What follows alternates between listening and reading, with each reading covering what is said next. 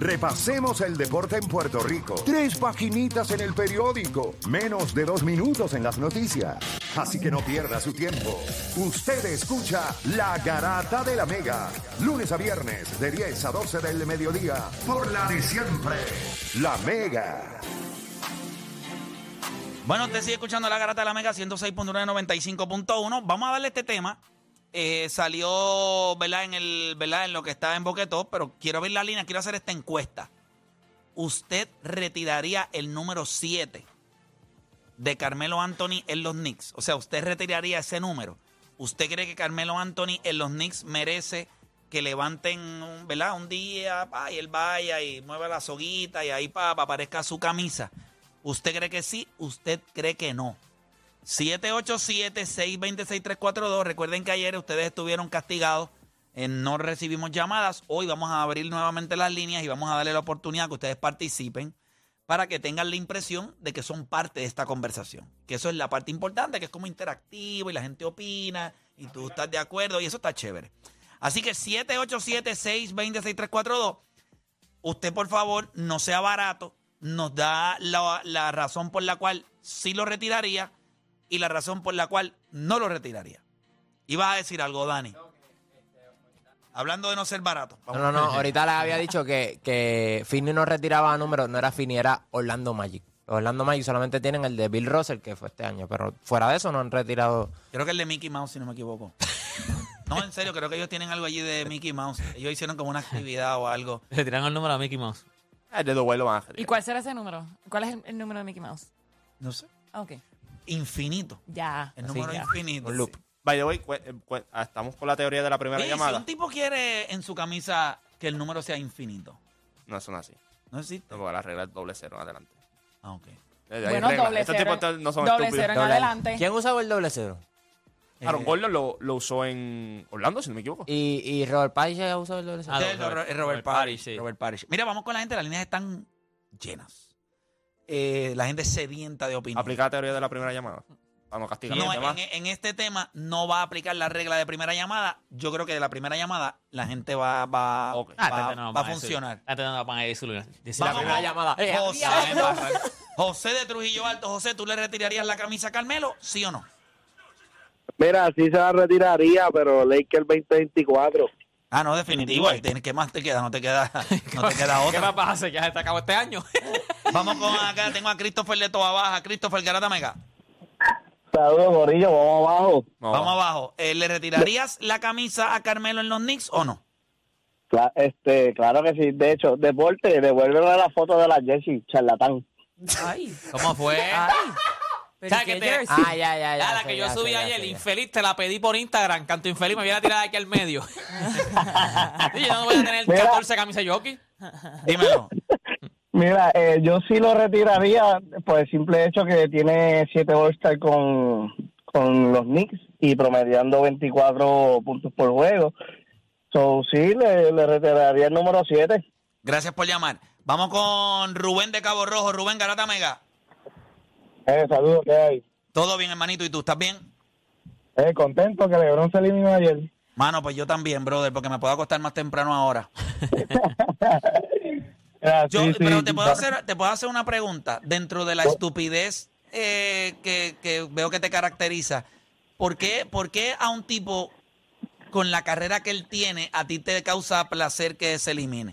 O sea, de verdad, y lo digo honestamente, dentro de tu estupidez, quiero entenderte. Porque yo creo que nosotros siempre apostamos a la grandeza, a ver grandeza, a ver tipo... O sea, tú, tú por lo que te escuchas, tú tienes que tener más de 35 años. O sea, tú eres un viejo. Eh, en- entonces, yo me podría relacionar con una persona que tiene 38 años y yo quisiera que tuviera éxito, porque a esa edad nadie lo ha tenido. Entonces, tú dices que estás contento. Eh, eh, ¿Reconoces que es que eres estúpido o, o, o tienes una razón más justificada? No, tengo una razón justificada porque el resultado de anoche da a entender que los últimos siete años de LeBron no han sido como lo han puesto a él. So, si, Oh. tú vienes a, si tú vienes a evaluar, los últimos siete años LeBron ganó 2016-2020, no ganó más nada. Entonces, ¿dónde está el éxito de LeBron? Eh, eh, eh, eh, Pero una pregunta, pero, espérate, Pero... espérate, espérate, hombre. Cantaste ahí, papi, te No, no, no, espérate, Vamos a ver. Espérate, no fui yo. Yo sí te voy a hablar, yo no me tranco. Dale, eh, ¿qué es éxito para ti? Bueno, papi, es éxito es llegar a la cima, llegar a lo máximo. ¿Qué es lo máximo para un jugador de la NBA? Ganar. Ganar, exacto. Él nunca ganó. Él no ganó. Bueno, papi, del 2010, de hace La- siete años atrás, Pero, 2016 pero espérate, ma- eh, pero espérate, sí, sí. Eh, Michael Jordan jugó del 84 al 98, esos son 14 años, 15 años de carrera. Él jugó hasta el 2001, desde el 84 hasta el 2001. Esos son 16 años de carrera. Él solamente ganó 6 veces. ¿Qué hacemos con los otros 8 años? Experiencia, eh, Ah, pero entonces le aplica a Michael Jordan experiencia, para LeBron no. le puede aplicar a LeBron Y también. entonces, lo que- ¿por qué no lo haces y dices que de este año a este año no, no hubo éxito? O sea, él, él- él- en 20 años, tienes razón, él ha jugado más años. En 20 años ha ganado 4. El otro en 14 o 15 años, no, porque fueron... 15, 15, 15, En son 15, 15 años, años. En total ganó tuvo 15. 6 veces. Así que hubo otros 9 años que no ganó. Entonces, ¿cómo, cómo tú divides eso? Porque LeBron ha sido bueno y ha dominado la liga, pero no la, en el estándar donde lo ponen, ahí es que Pero yo ¿cuál dije, es el estándar donde lo ponen que a ti no te gusta? ¿Cuál es el estándar? bueno, que dicen que es el GO, que dicen que es Ok, el mejor que ¿quién para ti es quién para ti es el GOAT? Bueno, lo que pasa es que Te hice es una un- pregunta, ¿quién para ti es el GOAT? bueno, lo que pasa es que eso es un tema que Vuelvo y te abarca repito, muchas ¿quién cosas. para ti es el GOAT? No te estoy Dijo un pidiendo nombre infeliz. para ti, si yo te pregunto hoy, ¿quién es el GOAT? Tú me dices un nombre, dime, ¿quién para ti lo es? Sencillo, Michael Jordan es el GO. Ok, no tengo ningún problema. Yo, te puedo- yo creo que yo me puedo sentar contigo, tú te puedes sentar con cualquier persona y tú le puedes decir todas las razones por las cuales para ti Michael Jordan es el GOAT. Ahora, lo único que te voy a exhortar es a que utilices el cerebro y lo abras y entiendas que hay un argumento para alguien que se sienta y te diga que Karim es el GOAT y hay un argumento para que alguien te diga que LeBron James es el GOAT. Por razones distintas. Porque, perdóname, el artista más grande del mundo hoy es Bad Bunny y no es porque es el más que canta. Las personas pueden tener grandeza y ocupar el sitial más alto por diferentes razones. Una no invalida a la otra. So, utiliza el cerebro, deja de ser estúpido, piensa y date cuenta que no se trata de sencillamente el estándar que puso un tipo. Hay estándares distintos. Y si haces eso, la conversación del deporte es más entretenida. ¿Me entiendes? Lo, lo- lo voy a, lo voy a considerar. Lo sé que sí. Yo quiero que sepan que nadie, nadie es mejor que yo. Nadie ahora mismo.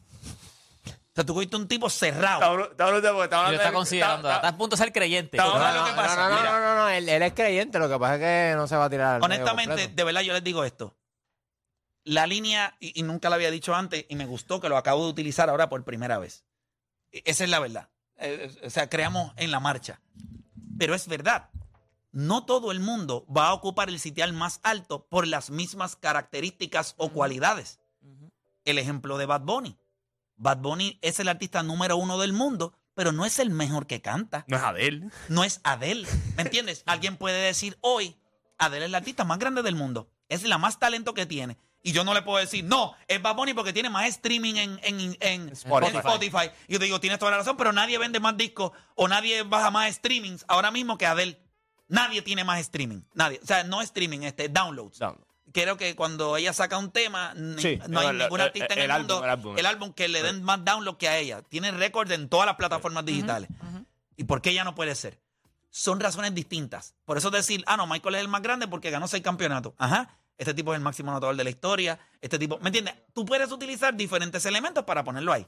¿Viste este caballero? Ganamos. Porque él dijo, lo voy a empezar a considerar. Claro. Mi intención no es convencerte. Jamás en la vida, eso lo tienes que hacer tú solo.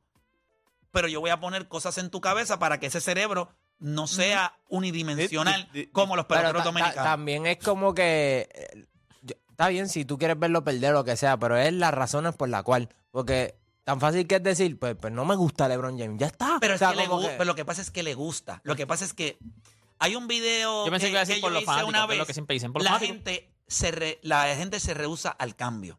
Cambiar es renunciar o aceptar que algo que tú tenías antes estaba errado.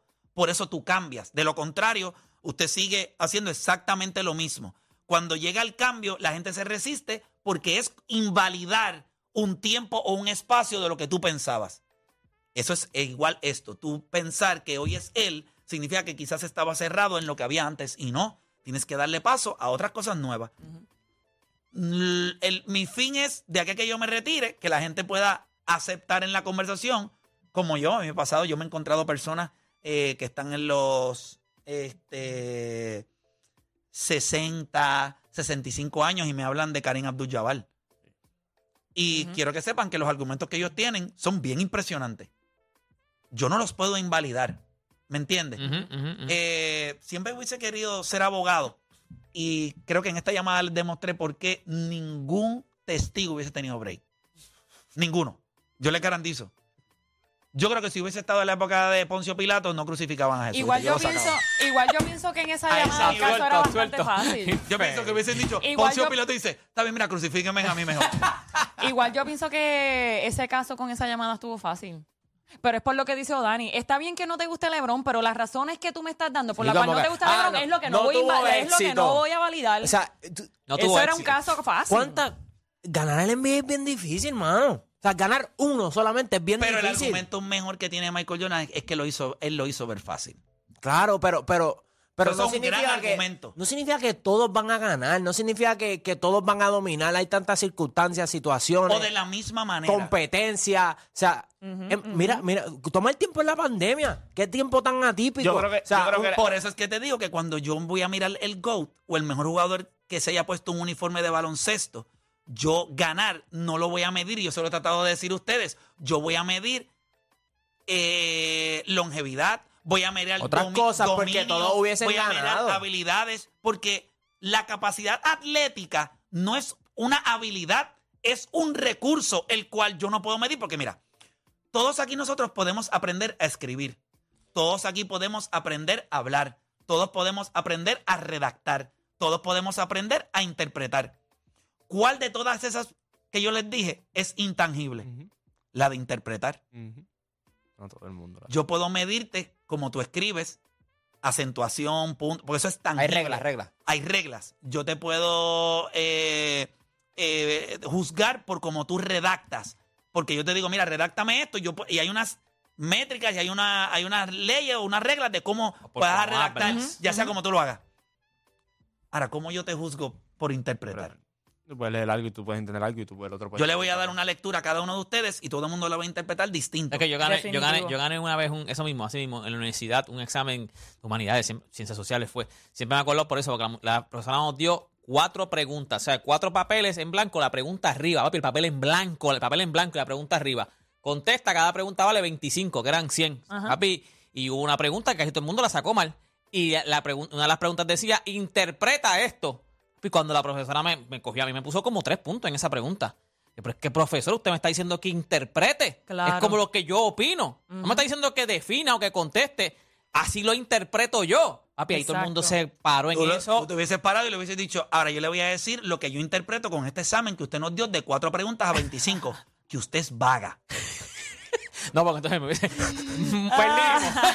Porque, Te lo juro. porque, porque esa Porque pregunta, hacer ¿sabe un qué? examen de cuatro preguntas a 25 puntos, es vaga, vaguísima. Estoy en desacuerdo. ¡Ay, por Dios! ¿Sabes por qué? Porque esa maestra tiene que sentarse página por página, examen por examen, a interpretar, A la- leer, a la- leer a todo lo que leer, a leer, a leer y Escúchame, interpretar la es respuesta vaga. de él.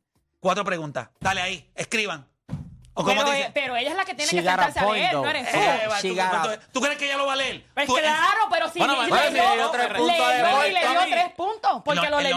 ustedes, ustedes han ido a la universidad, ¿verdad? Claro. Ustedes han visto que hay gente que ayuda a los profesores.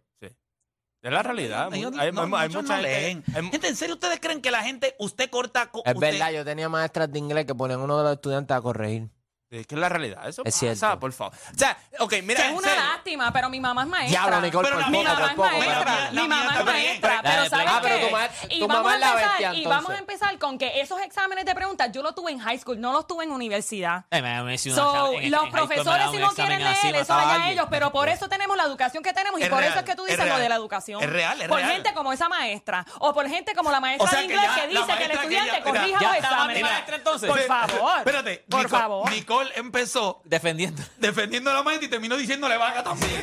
O sea, No, mira, yo lo que te digo es que ¿En, en qué escuela lo que pasa es que lo que pasa es en que el colegio ponceño. lo que pasa es que también, Nicole, lo que yo digo es que la- a la hora de evaluar a alguien sobre un contenido, poner cuatro preguntas es una manera bastante porque puede ser que Odanis no sea bueno redactando, pero él domina el material. Pero a la hora de expresarlo, tú lo vas a juzgar y no le está- y lo estás evaluando de la misma manera en todo el examen. Por eso los exámenes deben de tener diferentes eh, maneras de evaluar. Porque quizás eh, cuando tú vas a escribir, ah, pues mira, yo no soy bueno expresando, pero me sé el material, pero no sé cómo explicarlo. Pero dame, ¿Cuántas dame veces? un orden de suceso para que cómo lo parto. Y ah, pues yo sé cómo, ah, pero yo te puedo decir, mira, redáctame cómo sucedió esto. Y puede ser que cuando tú lo redactas se te olvidaron 10 pasos, 10 cosas o 5 cosas.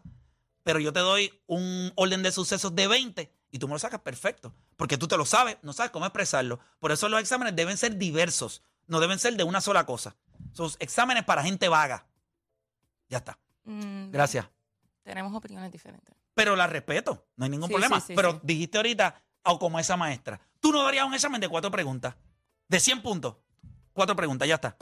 El mío eran de cinco preguntas. 25 cada uno. Pero en, 20 en la, cada en la uno. escuela, En la escuela, en high school. En high school. Eso es estupidez. gente vaga en Ponce. y entonces, Ay, y yo tuve de esos entonces también, gracias a pero esos no- no exámenes, tan pocas a mí me preguntas. encanta escribir, a mí me encanta leer, a ¿Pero mí qué me gusta clase era? redactar. ¿Pero qué español. clase? Ah, coño, pero Español. es distinto. Claro, pero tú quieres... eh, eh, Pero tú porque quieres- es tú distinto quieres- por la materia nada No, no, más. no, tú quieres sí, ver cómo porque en español cómo tú quieres acentuación, desarrollar el todo coma, ese tipo. Claro. punto. Pero una clase de historia. Por una clase de historia de cuatro preguntas. No, entiendo en español, tienes Es toda la cierto, razón. es verdad, es verdad. Es verdad. Dame la mano. Chócala. las Es materias Eres tienen creyente, que eres ver. creyente, eres creyente. Las vamos. materias tienen que ver. Dile, soy Gracias, creyente. Nicole. Ahí Ah, es, somos coño. creyentes. Si es en Ya- español, ya- te la doy Es porque cierto, ¿qué, es quiere cierto. pro- ¿qué quiere promover el tú profesor? escribes. Cómo Que tú escribe. escribes, eh, los puntos, las Porque de comas, la eso se acentuación. trata, sí, la Pero en materia. un, un examen de humanidades, cuatro preguntas. Te, te dan uno de NBA Cierto es, para redactar. se te- Todo- te- se todo- te olvida Te un la par de doy, te la doy, te la doy, ahí te la doy. Caímos. Sí, caímos, caímos, caímos. Ganamos, ganamos. Muy bien. Llegamos a maestro español, hablamos del gol y lo menos que hablamos fue retirarle la jersey a, a, a, Carmelo Anthony. No voy a coger más ninguna By the llamada. way, Carmelo Anthony fue doble cero en Ahora- Portland. sí. Fue car- doble cero en Portland, ¿te acuerdas? Él fue doble cero en Ahora, ahora tú te pregun- yo te pregunto. cu- Un doble cero en los Lakers también, lo que pasa es que no le dieron el número. Cuando, yo no entiendo cuando la gente ve a LeBron, yo creo que es cuestión de narrativa también. Pero si tú puedes coger una carrera de cualquier jugador del NBA que se parezca tanto a la de un ser humano normal, como un corriente, es la de LeBron. Tiene las altas y las bajas, tiene las críticas, tiene las que sube, vuelve y caes otra vez. Vuelve Tiene la incertidumbre de que no sé un divino lo que estoy haciendo. Tienes la decisión que tomas, que la tomaste al garete. Es una decisión correcta, pero la forma que la tomaste fue al garete. O sea, la carrera de él básicamente representa lo que Lo nosotros, hemos, nosotros lo nosotros. hemos visto crecer. O sea, nosotros vimos un niño. O sea, nosotros vimos un chamaco. De y lo hemos visto tomar decisiones. O sea, técnicamente nosotros podemos coger la carrera y estudiarla de lo que es ser un joven con grandes responsabilidades. Pero un joven responsable. Re- No, claro, pero, vas a, pero vas a tomar malas decisiones. Va, vas a fallar. Eh, Pero siempre procuró que sus errores de el momento no fueran le nunca, pasaron nunca, factura. dicta- Nunca le no- pasaron nunca factura hacia dictaran- adelante. Nunca dictaran que El iba- próximo paso. Claro, que lo iban a cambiar ahí por completo como persona. No, él, él cambió para mejorar, no para, para atrás. O sea, tú lo coges 18 años hasta los 38 ahora. O sea, nosotros lo hemos visto más tiempo en la NBA de que lo, que él vivió antes del antes NBA. del NBA. Lo único que tú tienes para. De verdad, y esto, esto es la- yo, yo lo he analizado porque lo he hablado muchas veces hasta aquí mismo. Que yo digo, LeBron James para mí es. o sea, eh, no solamente como, como atleta. O sea, es lo que yo siempre he dicho, fuera del deporte. O sea, LeBron James no, hay- no tiene nada. O sea, no hay nada. Ni siquiera una camarera que haya dicho, este tipo no me dio ni propina. No es que no me dio ni propina. O sea, no hay nada. Como están las redes sociales, no hay nada. La misma novia desde desde- desde elemental. Sus hijos, o sea, él está, ha estado siempre para sus hijos. Este tipo no solamente dentro de la cancha, lo único que tú tienes para hablar mal de LeBron, lo único, a sus fanáticos. Mira, vamos a ver. único. ¿Retirarías la camisa de Carmelo Anthony en los Knicks? Obviamente el caballero dijo, la llamada dijo que que sí, pero también dijo que estaba contento porque Con la, la por lo, pérdida. por lo de LeBron. Eh, vamos con Carlos de Orlando. A ver, a ver qué tiene que decir Carlos. Carlos, bienvenido acá a La Garata. ¿Cómo te encuentras? Vamos abajo, todo bien, vamos abajo, vamos abajo. ¿Le retirarías la camisa a Carmelo Anthony? Sí, seguro que sí. Es un jugador que en el momento que llegó a, a Nueva York impactó. Impactó a la ciudad, todo el mundo subió el hype de la ciudad. y todo. Y recuerden que él es, ganó un campeonato en CWA con Syracuse. O sea que el tipo es New York Boy. Es correcto, gracias, York Boy. gracias por llamar. Eh, vamos con Sander de Florida en la 5. Sander, Garata Mega. Saludos, Play. Saludos, hermanito. retiraría. Lo que significó para esa organización fue algo bien marcado, una cultura que estableció. De verdad que esas batallas épicas que tuvo contra Kobe, contra LeBron, contra Rose en su pick, contra Paul George en Pacers, eran unas batallas épicas. De verdad que sí, si no hubiera sido por eso Mayo que vino a darle el puño al extintor a aquellos playoffs contra Pacers, de verdad que quizás la historia hubiera sido un poquito diferente y por lo menos hubiera perdido contra Miami en la final de conferencia. Gracias, gracias por llamar. Vamos con próxima línea por acá. Tenemos a Luis de Texas. Luis Garata Mega. Y saludos, muchachos. Eh, yo creo que sí. Sí le Yo retiraría, creo que la, sí, sí le que- retiraría la camisa. Yo creo que sí, no por, por, por lo que significa para la organización, como ustedes han dicho. Correcto. Eh, eh, creo que creo que sí que significa mucho, ¿verdad? Eh, su trayectoria por allí, por New York. Y pues lo que hizo allí eh, es importante, eh, porque tuvo un impacto positivo para la ciudad también, a pesar de todo. Aunque no ganó, pero también pues es que también tenía muchas cosas en contra, ¿sabes? Otros equipos estaban, eran mejores, la liga, ¿verdad? Eh, Era, se le hizo difícil a él, no tuvo tampoco como que un equipo eh, organizado, pero sí lo que él lo hizo para, para el Y equipo tuvo, fue y, tuvo, y, tuvo, y tuvo mala suerte porque cuando él fue a Nueva York, eh, cuando él fue a Nueva York, Amaristo Domayer se lesionó. Yo les garantizo a ustedes que si Carmelo, eh, a Carmelo Anthony cuando él fue, Amaristo Domayer no se hubiese lesionado, este equipo hubiese hecho estragos. Eran demasiado... Y cuando Amare llegó a, a los Knicks, Amare estaba teniendo una temporada. Amaristo Domayer era... Bueno, No, no, Amare estaba. Cuando él llegó a los Knicks, ah, yo lo tenía un en año fantasy, antes, yo me ¿verdad? acuerdo, y me tenía el Ah, fantasy, ah. pero gozando. Sí. Estaba ridícula, Amare. Amaristo Domayer, yo tenía, yo jugaba fantasy también. Amari Amaristo llegó, eh, Amari llegó y si no me equivoco llegó a mitad de temporada, ¿verdad, Carmelo? Llegó a mitad de temporada. Amaristo Domayer, por cambio. Amaristo Domayer, pues para que te- usted tenga una idea, eh, ese año con los Knicks, que fue a sus 28 años, Amaristo Domayer promedió 25 puntos, Sí. 8 rebotes. Eh, 8 rebotes, 25 y 8, con 1.9 blocks. Amaristo Domayer. Estaba jugando espectacular. Y llega Carmelo Anthony, que es otro anotador de 25 puntos por juego. Ujú. Papá, los Knicks no, lo, no la hicieron mal. Ellos tenían dos tipos de ataque. Amaristo Domayer se esboronó. Sí. Entonces, Carmelo se quedó solo con Amaristo Domayer, que los tenían en el salary cap clavado. Porque en aquel momento el salary no estaba abierto. Le estaba chupando todo y ellos no pudieron hacer nada. Mucho hizo Carmelo que sin Amari pudo batallar y los hizo relevantes. Los metió en playoff, hicieron un par de cosas. Yo recuerdo aquel juego de playoff que él metió contra los Bulls, creo que fue, que metió aquellos triples corridos. Aquellos que quería. Yo te voy a decir algo. Una de las cosas que más a mí me gusta es que en el Madison Square Garden, yo no sé si lo siguen haciendo, pero el piano del defense lo tocan en vivo. En vivo. Es en vivo. ¿Quién, quién? Mm, mm, ¿Quién, De verdad, no, sabía, no sabía que era en vivo. En Sí, vivo. sí, sí, sí. Hay videos de eso. Hay videos de eso en Instagram. Créeme lo que te voy a decir. ¿Nunca he ido al Madison Square Garden a un juego de los Knicks? Nunca yo he ido. Nunca Ok, he ido al pues- Madison Square pues Garden. ve- Tampoco, yo tampoco. Pues ve a verlo cuando estés en Nueva York. No importa el juego que sea, ve a verlo. Ok, ok. Estoy loco por ir porque Es una que eso película. eso Es sí. una película. Yo, he O sea, ido- yo fui Y, la se otra- ve- la- y la- el Madison se ve bien de donde sea, honestamente. Yo Sí, fui, pero ok. O sea, de afuera. Y no, arriba, sola- de no abajo, solamente desde eso, la este esquina. equipo, este equipo de este año trajo un poquito de emoción a Nueva York.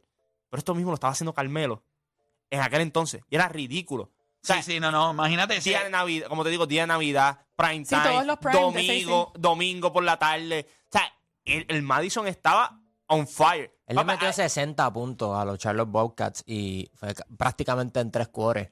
Porque ya en el cuarto cuore lo habían sentado, so él podía seguir anotando puntos por ahí para abajo. Yeah, yeah. O sea, Carmelo Ese año ellos terminaron 42 y 40. Ese, di- el dirigente era Mike D'Antoni. Anthony. Obviamente, ellos eh, perdieron en la primera ronda contra los Boston Celtics en el, en el Y después, 2011. el otro año es que votan a Mike D'Antoni a mitad de temporada también y traen a Mike Woodson, ¿te acuerdas? a Mike Woodson. que ellos hicieron un run Y ahí. ellos hicieron un rompe. Él venía de Atlanta. Sí, que Él Mike venía de Woodson ahí Atlanta. no perdía. ju- O sea, que con ese equipo, desde que lo cogió Mike Woodson, no estaban perdiendo. Si no me equivoco, ellos perdieron en segunda Ese ronda. otro año, ese otro año, que es el 2011-2012, ese año es la temporada corta, que se juegan solamente 66 juegos. Ellos ganaron 36 y perdieron 30. Eh, ellos empezaron 18 y 24 con Mike D'Antoni, lo despiden y terminan 18 y 6 con Mike Woodson. Y ellos, ellos perdieron en primera ronda Con ese año contra el Miami Heat. Contra el Miami Heat. By the way, que ese ron de 18-6, ese ron, papi, Carmelo ahí estaba en salsa. Y no solamente eso, Tyson Chandler, si no me equivoco, ese año ganó Defensive Player of the Year también, o el año que le sigue fue después, no me acuerdo uno de los dos años cuál fue el que ganó. Pero lo que tú dices, ese equipo no era, no era Indiana, no era Miami, no era Boston. O sea, cuando tú vienes a ver en el este había que competir, había que guayar. Ellos ganaron, pues entonces el otro año fue que ellos ganaron, que pasaron a segunda ronda, ¿verdad? Que ellos... ¿Filadelfia fue que fueron en primera ronda? Déjame chequear eso. Eh, vamos con más línea. Eh, más gente en A línea. Boston, ellos le ganaron a Boston, sí, sí. Ya, ya.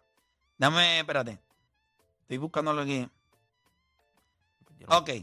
Vamos a coger dos llamaditas más antes de. Líneas el- están ese, llenas. ese fue el año que. Mira, voy a coger a, a, a Dani de San Sebastián. Vamos con Dani a ver qué tiene que decir. Dani, Dani Garata me retiraría el número de Carmelo en los Knicks. Obvio, obvio que lo retiraría. Ok, o sea que para ti es obvio. Bueno, es que Deporte Sí. PR y o Dani piensan que no. Bueno, basado, ba- en, Pues, la, en historia de los jugadores de, Ahí va, de ahí va. Dímelo, mi amor, dímelo. Papi, lo siento mucho, ¿Por? porque ayer se fue una vajilla, papi, yo te lo dije. Pero, una pre- pero a mí, yo no, a mí no me molesta. O sea, No llores, yo te he puesto un pañito, pero un pañito en dónde? con un baldecito, con un paño para que llores. Ah, ok. ¿Cuál es ¿Para tu qué- equipo, Para- Dani? para- ¿Cuál es tu equipo, Dani? No, pero no entiendo. Yo, te voy a hablar claro, yo soy Golden State. Ya, pues ya, pero- ya, ya tú llegaste primero. El Pero está tú lleno, tienes- tiene que tienes vaciarlo.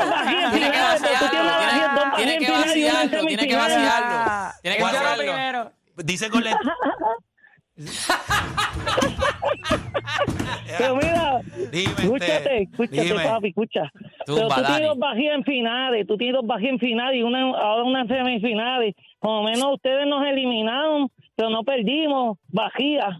Pero perdieron. Eso, Jordan cogió barridas también. Eso es normal. Eso, Eso no es nada. nada. Fíjate, yo, me- fíjate, yo me alegro tanto, de verdad, fuera de vacilón. Y esto lo digo en serio, en Dani, serio, de verdad. saludos, Dani. Escucha esto. eh, eh, yo me alegro, o sea, piensen algo nada más. Miren toda la diversión y alegría que nosotros le damos a la gente.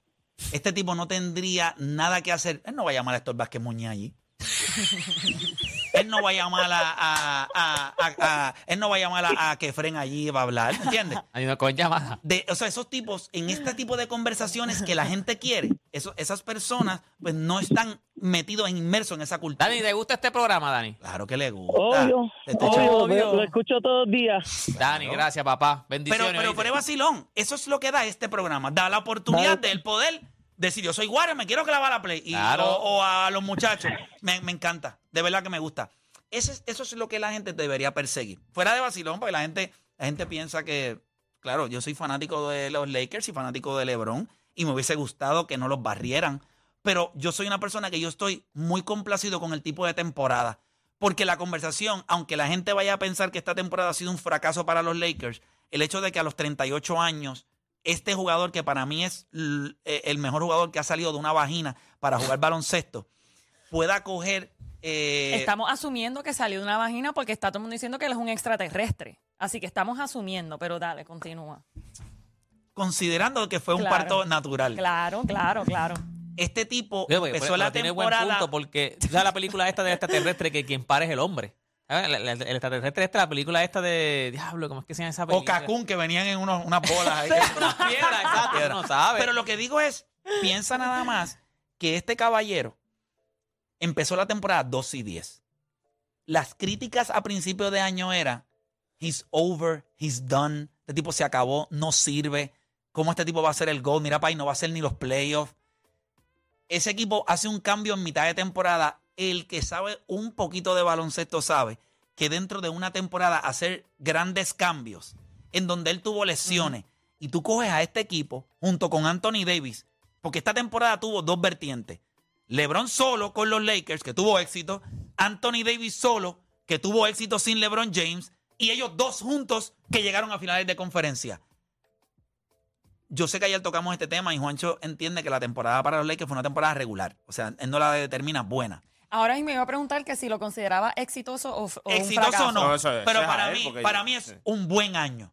No es exitoso porque no ganas. Ya. Pero es un buen año. Un buen año. Tampoco Y- es un fracaso. Piensa esto, hiciste los playoffs, llegaste a finales de conferencia, eh, eliminaste a dos, dos muy buenos equipos en Memphis y Golden State y perdiste contra un gran equipo que te supera. ¿Por qué? Porque no tiene, a pesar de que no es un gran equipo defensivo, el baloncesto sigue siendo ofensivo. Y una gran ofensiva siempre va a derrotar a una buena defensa que es la que tenían los Lakers. Si tú sumas, soy excelente en half court, pero soy asqueante en, en transition defense. Junto a los dos, eres bueno en defensa. Esta gente es elite. Y Juancho y Odanis todo el año hablaron de lo elite que ellos eran ofensivamente. Y Eh, creo que lo ah. pudimos palpar ahí. Que con dos jugadores como LeBron y como eh, Anthony Davis no fue suficiente. Porque hay que anotar la, la pelota para derrotar a este equipo de, De Denver. Si es- primero si en es la NBA. Miami. Esta gente yo no, quiero, yo no quiero adelantarme, ¿verdad? Porque creo que Miami ha hecho, ha desafiado todos los odds. Pero este es un equipo que defiende mucho eh, en todas las vertientes, tiene un buen estratega, pero no pueden anotar muchos puntos. O sea, esa es la verdad. So, eso va a ser el gran reto si esa final es entre Denver y Miami. Pero te van a Miami- permitir puntos, porque Denver te va a Mi- permitir sí, sí, puntos. pero- pero- y Miami mete el triple más que los Lakers, y tú lo sabes. Pero vas a tener que meter muchos triples claro. para estar en la Yo serie. creo que ofensivamente. Miami es bueno. No es average como lo vimos en la No, temporada ellos son average porque ellos dependen mucho. Yo creo que si van a Debayo tiene una gran serie. El- las Yo opciones reales que de Miami. Pero a- ayer- Adebayo tiene que jugar la serie de su vida contra Jokic. Para, hacer la Definitivo. diferencia de O Miami. sea, y te voy a decir algo. Va a ser bien interesante ver porque él está undersized. Y Miami no tiene a nadie. Eso sí que no tienen a nadie que puedan hacer algo contra el Joker. Nadie. O sea, si el Joker hizo esto contra Anthony Davis, Bama de Bayo, que O sea- está undersized, que van a tener que doblarlo por obligación. Va a ser. Ahora, tienes a Eric Spolstra. Sí, yo. No tienes a, a Darvin Ham. Va a ser interesante siempre y la, cuando. final, la final la gente dice que va a ser aburrida, no, para mí va a ser una muy No, buena Pero eres- pienso que porque tú eres un también- basketball junkie, igual que yo. Va a ser buenísima, Pero para la va gente normal, ¿Tú no crees que Mike Malone, o sea, Mike Malone contra Eric Spolstra, eso va a ser the pero porque un tú- chess porque match. tú Eso va a ser un Lo que tú quieres match, traer es al fanático casual. Nosotros somos fanáticos. Yo voy a ver la serie. Pero ya yo tengo panas que me han eh, El mismo pana mío que tiene el negocio me dijo, papi, una serie de Denver y Miami me coge la- el, el negocio y me lo. Ba- ba- No, nosotros vamos a. ¿Qué ibas a decir, papá? No, no, no, que, que Miami está tirando muy bien del triple. La única serie donde no le fue bien fue con los Knicks. En tiro abierto están tirando 37 y 26 en, en, en, Pero hay una gran en diferencia. contested. Pero en esta serie están tirando 58 cuando están abiertos y 41 cuando están galdeados. Igual, igual números similares con Milwaukee. 46 cuando están galdeados, 42 cuando están abiertos. So, galdeados la meten Ey- más. ellos- y- Boston no ha metido el triple en esta serie. Pero es porque ellos defienden El muy equipo, bien. no, def- sí, pero no tienen grandes tiradores. Mencioname un gran tirador de Boston de tres. Sí, pero Ah. ese equipo, ese equipo de Boston. Guay, Esa no es es la pregunta. metiendo dame triple el nombre del mejor tirador de Boston. Ok, so, yo creo que Jalen Brown, Jason Taylor, esos, son- Marco- son- esos no son grandes no, tiradores. no, pero, so- pero han, han demostrado que pueden tirarlo a 40%. Sí, sí, papá, Eso pero, fue lo, pero que les dio el éxito muy- el año pasado. En muy pocos intentos. Boston es un equipo talentoso all around. El equipo de Denver vive de su high offense y viven del triple. Tienes a Cowell Pope, tienes a, Michael Porter a Jr. Michael Porter Jr., Jamal. tienes a Jamal Murray, tienes a Nicolas Jokic. Y a Gordon, que ayer jugó. tiene- bueno, a Gordon ayer hizo unas cositas ahí, metió unos triples que, Que no había metido en toda la Y serie. defendió, y defendió muy Y bien. tiene- todos los Ayer playoffs. defendió y muy tienes bien. a Bruce Brown, a que viene también del del banco. O sea, y a Jeff Green. So, cuando tú miras el equipo de Denver, tiene tiradores. Caldwell Pope es un tipo de 38-39% del triple. Eh, Michael Porter Jr. es igual. Eh, Jamal Murray es 39%. O sea, va a ser un macheo bien porque vas a tener que defender el triple, pero tienes que defender a O sea, que Nicolas está Jokic. brutal. Va a estar bueno, Ah. van a estar los hermanos de Jockey allí. ¿Te acuerdas que ellos pelearon con los Morris? Que, Ya. que Jockey Pero le dio un a- a- empujón. No, y, pues- y Butler, Butler le- le- le- je, en esa misma, cuando Jockey le, le empujó un Butler, papi quería, como- quería brincarle encima a Jockey. Así que nosotros vamos a hacer una pausa y cuando regresemos, ¿esto que estamos viendo del Joker es el comienzo de una era de dominio o te parece que es algo de este año y los Denver Nuggets? ¿Cómo usted lo ve? Es la era, o sea, comenzaría este año si el equipo de Denver ganara, ustedes estarían dispuestos a decir, comenzó la era de Nicolas Jokic. ¿Sí o no? Hacemos una pausa y en breve regresamos con más de la garata.